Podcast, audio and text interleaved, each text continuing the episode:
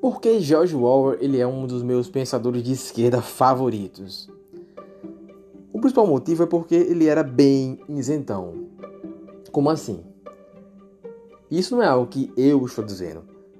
Na biografia do George Orwell, escrita pelo Christopher Hitchens, chamada A Vitória de Orwell, ele cita, né, ele coloca lá várias citações de outros pensadores da época, pensadores de esquerda, que criticavam o George Orwell pelo fato de que ele muitas vezes ele pendia muito para o lado da direita, pelo fato dele não criticar tanto os totalitarismos de direita e se focar muito mais nos totalitarismos da esquerda, como o movimento stalinista, por exemplo.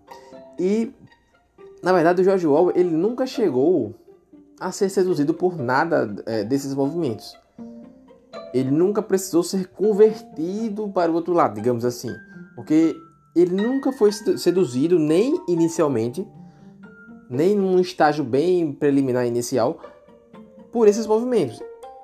Porque ele entendia, ele é um pensador que muitos consideram até que ele transcendeu o seu tempo por esse motivo, apesar de que isso às vezes é, é quase que uma, uma mera retórica, porque na verdade pensadores não transcendem o seu tempo, eles, eles reagem exatamente ao seu tempo.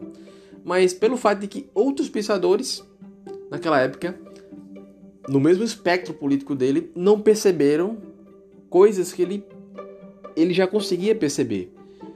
Talvez por ele ter um, um grau de ceticismo um pouco mais acurado do que a maioria desses pensadores.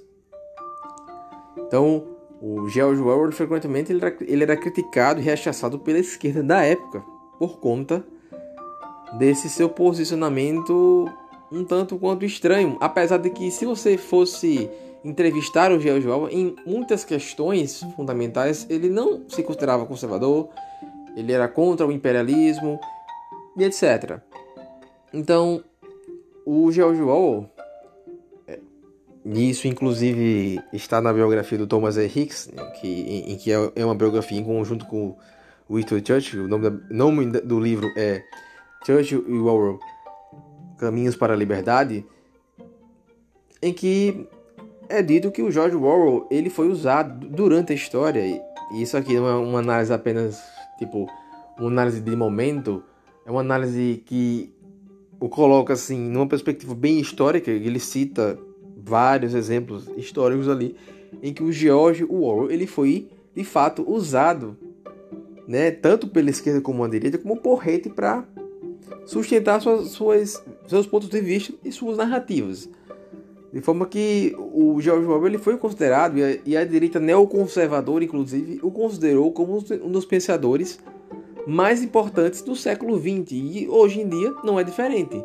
Porque a gente tem de um lado a esquerda que usa essa retórica da máquina do ódio bolsonarista, desse, dessa guerra de polaridades ideológicas, que essa suposta guerra de polaridades que tomou conta do Brasil, em que eles falam, eles citam muito esse autoritarismo. E a gente tem até um exemplo do canal do YouTube, que se eu não me engano foi o Nerd. Nerdcast, eu não sei exatamente, mas enfim. O George Orwell é usado tipo contra Bolsonaro, digamos assim. Só que a direita também usa a favor de Bolsonaro, como se citam as questões fake, das fake news, por exemplo.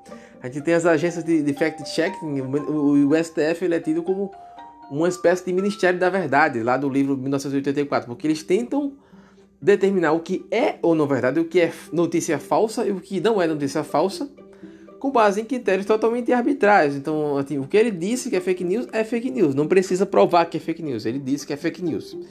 Então, nesse debate contemporâneo, ainda há resquícios desse debate histórico em que o George Orwell é colocado tanto de um lado como outro do espectro. E na verdade, eu acho que se George Orwell estivesse vivo hoje em dia, ele ele estaria enraivecido e enfurecido. Ele se, ele se remexe no túmulo toda vez que alguém o cita para fazer algum tipo de analogia em contextos que normalmente, em muitos casos, ele seria ele teria um pensamento totalmente oposto ao que é expresso. Então, é por esse é o motivo fundamental de porque eu considero George Orwell não só um escritor, assim, no sentido literário, mas um pensador, no sentido bem sociológico barra filosófico, bastante interessante e é um dos meus preferidos. Eu recomendo muito os seus livros.